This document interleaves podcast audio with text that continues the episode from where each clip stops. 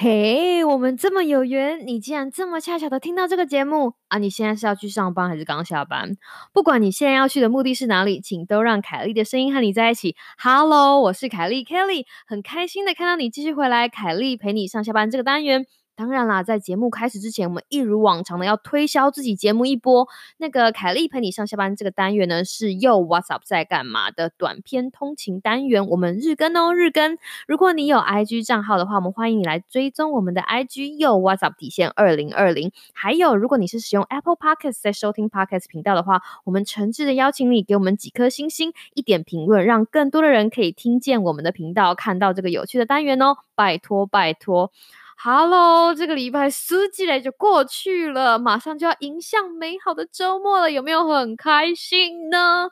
这个礼拜我相信大家一定都过得非常的辛苦，因为我有几个会占星的朋友说，这个天上的星星很啊，you know 混乱，所以你也过得非常的辛苦，请不要害怕。你不是一个人，大家都跟你一起混乱。但是在这混乱的星期，我们至少还有彼此，好不好？我们一起握着我们彼此的手，迎向美好的周末吧。接下来就让我们开始今天要跟你聊的事情：正确囤积安全感，还是顾此失彼呢？就让我们开始吧。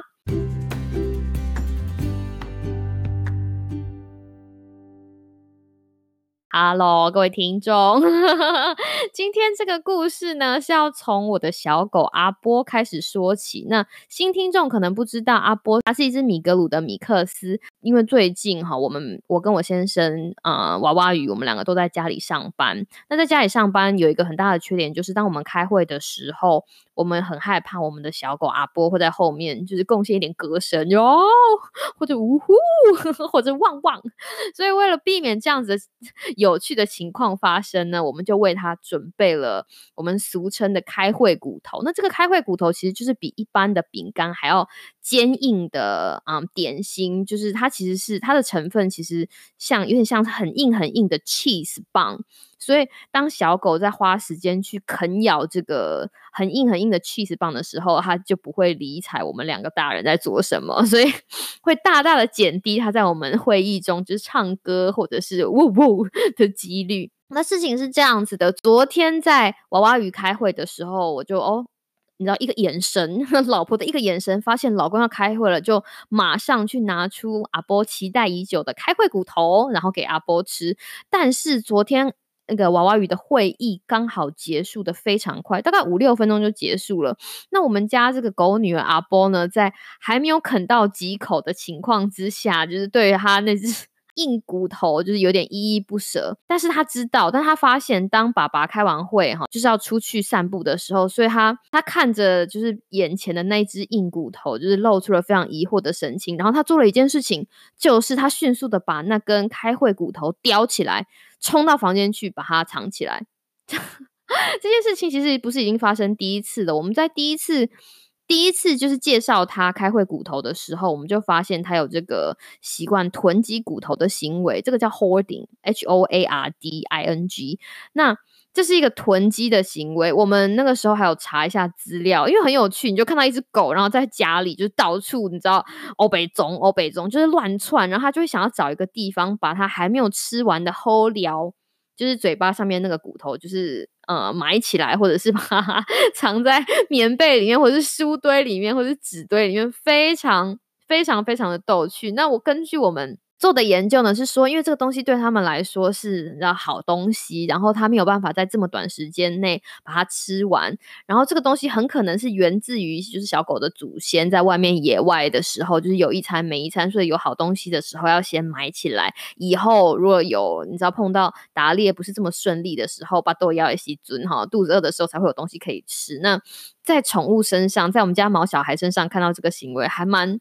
还蛮逗趣的，然后同样的状况就发生在昨天，所以他就他就在里面就乱藏一波之后，我以为他已经把东西藏好了，OK，所以就说好吧，那就出去吧。结果没想到，在他们出去的时候，我就在家里找了一下，发现哎没有看到骨头，然后娃娃鱼就打电话来了，嘟嘟嘟嘟，他就说喂，Kelly 啊，我说嘿，怎么样？他说我跟你说，你猜刚刚发生什么事？我就说发生什么事？他说阿波在大小便结束之后，突然从嘴巴吐出了一根狗骨头。然后我说哈，怎么会这样？后来发现事实是这个样子的。那个阿波可能在家里发现我就是妈妈一直监视他，用鹰眼监视他，想要把知道他把那个狗骨头藏在哪里，然后索性就把它叼出去了。没有说他就把那只骨头，就是你知道。含在嘴巴里面叼出去，但是因为你没有办法咬，因为那骨头非常的硬，它硬度非常的硬。虽然它是可以可以食用的，就是它咬下来的碎屑是可以食用，但它其实硬度非常的硬，所以它没有办法，你知道三两下就把它吞下去，所以它嘴巴其实非常的酸。然后这件事情呢，导致于他在上完小便跟大便之后，嘴巴酸到一个极致，就再也 hold 不住了。就你想想，你想想你的小狗，就是嘴巴咬着，就是。咬着一根大骨头，然后上上厕所，然后最后终于 hold 不住，啪就把它吐出来，吐在草地上。然后娃娃鱼就跟我讲说，他那个时候就收拾十那十块，想要把那只就是大骨头捡起来的时候。被阿波发现了，然后他就用比他爸爸还要快的速度，又快速的 把那只骨头从草地上叼起来，然后就放在嘴巴。所以他说，他们虽然去散步，但是他就看到那个 阿波的口水就一直滴，一直滴，一直滴。他虽然保护了他的大骨头，但是他也没有办法就是享受到那天散步的愉快。要不然，其实他是一只很喜欢散步的小狗，就是东闻西闻啊，然后东看西看，然后就这样一直到后来，就是找了一个时间，就是。啊，可以好好的休息，他就可以，他就终于可以好慢慢的把那只骨头就是享受完毕哈，享受完毕。那为什么要跟大家分享这个故事呢？其实我是要介绍 hoarding 的概念，这个囤积的概念。那我们刚刚有介绍，那其实 hoarding 这个就是囤积这个行为，并不只发生在小狗身上，其他的野生动物哈也都会有这样子的囤积的行为。好比说美洲豹，它。它如果有额外的猎物猎物的时候，它会把它们就是把额外猎物的尸体藏在树丛里面，这样等它就是打猎的成绩没有这么好的时候可以使用。还有像海狸，它们它们也会就是囤积一些。他们的食物或者是树叶在他们的巢旁边，在冬天过冬的时候才会有足够的食物。那甚至还有松鼠，松鼠会囤积那个核果，就是作为他们热量以及食物的来源。就是这些行为其实都很正常，而且尤其是发生在这些动物对未来感到不确定的时候。换句话说，这些囤积的行为让他们除了囤积食物之外，哈，准备存粮之外，同时也准备了他们的安全感。所以事情回到我们人类的身上，我们会人类会不会有这种 hoarding 的行为呢？或者会不会有这种囤积的行为呢？有啊，我们才刚刚经历过，大家忘记了吗？那个 COVID nineteen 就是新冠肺炎发生的时候，大家不是 抢粮抢他。没有抢钱，抢粮、抢卫生纸，有没有抢泡面？什么东西大家都疯抢，所以这就是一个囤积的行为嘛，对？尤其是在状况非常剧烈的时候，就是大家对未来很不确定的时候，你看抢什么东西？抢抢面粉、抢卫生纸、抢呃干洗手，对？抢酒精，甚至在美国，在最近有一个新闻出来说。应该说，pandemic 造成了美国人民存钱行为的改变，在所有人可运用存款里面的总趴数，哈，放进银行银行的总趴数，在。一九八一年之后飙到新高，大概有十三 percent 的收入都进了银行，所以这另外一方面，也就是说，美国人在怎么讲囤积他们的现金，因为他们对未来的不确定。那这样子的囤积行为是会对金融市场就是造成一些影响。但是我们你知道，凯丽陪你上下班见面要跟你 go over 这么深的事情，今天其实是要告诉大家一件事情，是说你。真的可以囤成功囤积到安全感，还是会顾此失彼呢？有一件事情，大家其实都没有办法认真的想到，是说我今天囤的这些东西，它是不是可以真的在。它的保存期限之内发挥它的价值，怎么说哈？怎么说？我们你知道卫生纸这件事情可可以保存的比较久，我们就把它先放在旁边。很多人会想要想要囤，就譬如说干洗手或者是酒精。那大家要知道，干洗手其实并不是完全都是酒精，它其实大概七十五。美国这边是说大概六十。六十 percent 以上的干洗手就会已经很有效用了哈。就如果台湾是采取七十五的才七十五 percent 的话，其实哦就是七十五 percent，你要看一下背后的那个标识。但是其实它其实也是有保存期限，它不是一罐干洗手让你用 forever。当时间放的越久，它能够杀菌的能力也会随着它的保存期限下降。那这样是不是就得不偿失？如果你已经有比如说两百罐干洗手或者是一百罐干洗手，不知道。另外一件事情就是，其实食物也是有它的保存期限。你知道，很多人在囤食物的时候，好比说肉，大家会觉得说，我把肉就丢到冷冻库里面，就是你知道，像阿妈的冷冻库都可以永久保存，保存一两百年。其实没有这回事，没有这回事情。肉或者是海鲜或者是一些食物，其实它都有保存期限，而且它的口感也会随随着保存期限的，就是延长而变得更不好。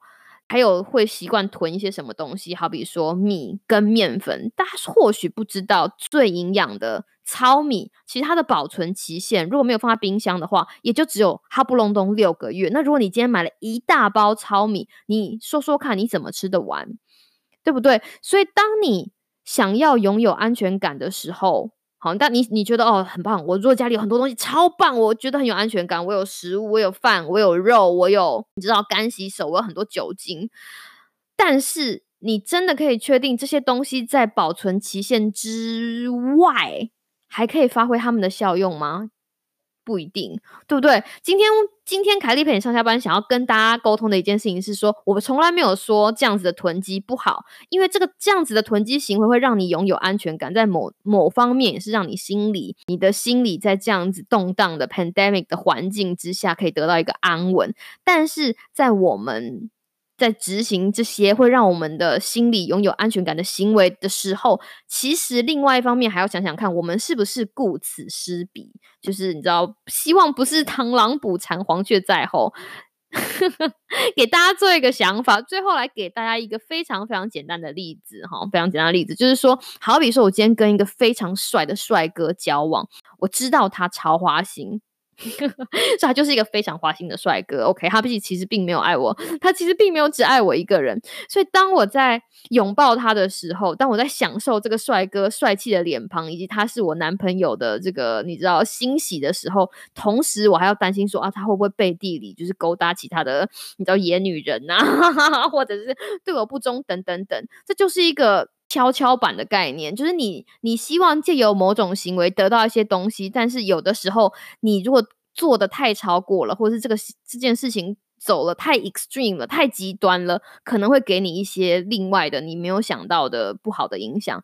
所以啦，这些很多事情其实都是平衡，是人生必须要好好思考的事情。那今天是礼拜五，希望你能够成功征服人生的跷跷板，拥有美好、幸福以及安心的一天。凯丽陪你上下班，我希望你有一个美好的今天、明天，还有周末。那我们下个礼拜再见喽，拜拜。